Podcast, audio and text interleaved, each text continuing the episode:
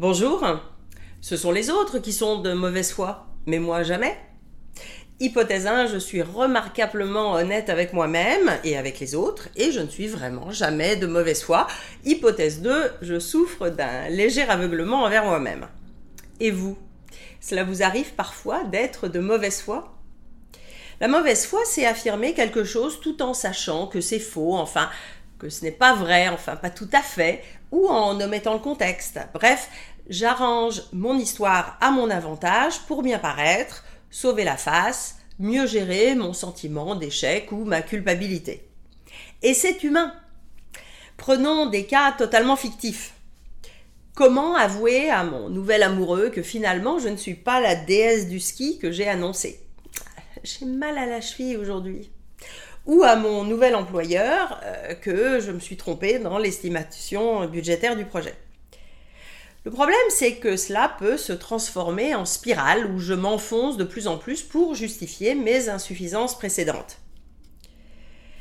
Il y a aussi tout bêtement le miroir déformant pour améliorer la réalité, montrer nos bons côtés et oublier les détails dérangeants.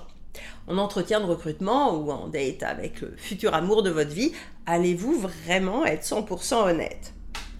Oh, il ne s'agit pas de mentir, forcément juste de, sélectionner la vérité qui nous arrange. Et au final, nous y croyons. Au moins plus ou moins. Et surtout, si on se raconte régulièrement notre histoire améliorée. Cela a été étudié en psychologie sociale et il y a trois concepts ou paramètres que je trouve vraiment intéressants pour comprendre comment nous nous auto-manipulons pour croire finalement à notre vérité. Première source d'auto-manipulation, la dissonance cognitive. Quand la réalité rentre en conflit avec mes croyances, je préfère changer la réalité plutôt que remettre en cause mes croyances. Ça peut prendre plusieurs formes. Changer mes sources d'information, changer carrément ma perception de la réalité, je filtre en fonction de ce que je veux voir, changer mon interprétation des faits, euh, éviter les sources de ces informations. Par exemple, comme dans la fable de La Fontaine, les raisins deviennent trop verts quand ils sont inaccessibles. Ou même je crée de nouvelles croyances qui réduisent la première dissonance. Euh, par exemple, l'équipe autour de Festinger qui ont conceptualisé ce phénomène ont étudié les membres d'une secte qui avait préparé la fin du monde à une date précise et rien ne s'était passé. Donc ils étaient vivants, mais avaient une grosse dissonance cognitive par rapport à leurs croyances. Et plutôt que de les remettre en cause, ils ont créé une nouvelle croyance. Les extraterrestres auraient donné une deuxième chance à l'humanité, et ainsi la réalité et la première croyance redevenaient compatibles. Deuxième source d'auto-manipulation, l'erreur d'attribution. Ça, c'est un concept que je trouve fascinant. Bon, en très résumé, ça explique nos biais naturels à lier nos échecs ou nos réussites, ou ceux des autres, à la personne intrinsèque ou à l'environnement. Si je réussis, c'est bien sûr grâce à mes qualités propres, mais quand j'échoue, c'est souvent la faute des autres, de la météo, de la qualité du terrain, bref, je suis un peu mauvaise perdante. A l'inverse, quand l'autre réussit, j'ai tendance à dévaloriser sa performance en surestimant les facteurs externes qui l'ont aidé. En gros, il a eu de la chance. En revanche, quand il échoue, j'ai plutôt tendance à relier cela à ses faiblesses ou manque de compétences. Alors on suppose que cette erreur fondamentale d'attribution a pour fonction de nous permettre de sauvegarder notre estime de nous-mêmes. Si on combine cela avec le point précédent de la dissonance cognitive, ça aide à expliquer en partie l'ethnocentrisme, le racisme ou le sexisme. Par exemple, si ma croyance est que les femmes sont moins douées en sciences que les hommes et qu'une femme, en plus dans mon labo, une rivale, reçoit un prix scientifique, je vais dévaloriser le prix en question dévaloriser sa performance en l'attribuant à des facteurs externes. Son sujet était à la mode, elle avait une bonne équipe, et je vous passe les commentaires sur son physique. Je dis ça aide à expliquer, ça n'excuse pas.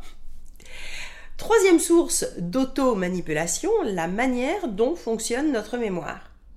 À chaque fois que nous retraitons un souvenir, par exemple à chaque fois que je raconte mon accrochage de voiture de la veille, je filtre les informations de manière légèrement différente, en fonction de mon auditoire ou de ses questions, en fonction de mon humeur.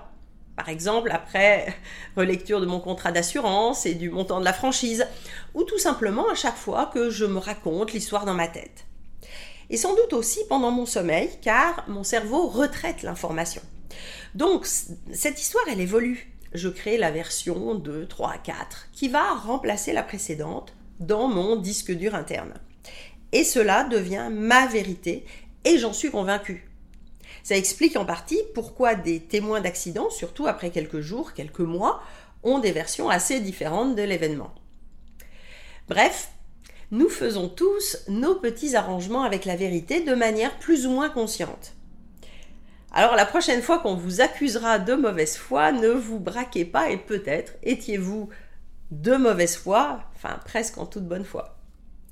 Mais si vous vous rendez compte que euh, vous avez laissé pourrir certaines relations avec une communication ambiguë et que euh, oui, vous êtes parfois de mauvaise foi, notamment pour sauver la face, le coaching peut vous aider à travailler sur de nouvelles stratégies pour améliorer votre communication et vos relations. Utilisez le lien ci-dessous pour prendre contact avec nous. Et si ces sujets de communication et de coaching vous intéressent, abonnez-vous maintenant à ma chaîne en activant les notifications pour être prévenu des prochaines vidéos. Et vous pouvez vous inscrire également à ma lettre d'inspiration mensuelle avec le lien ci-dessous. À bientôt!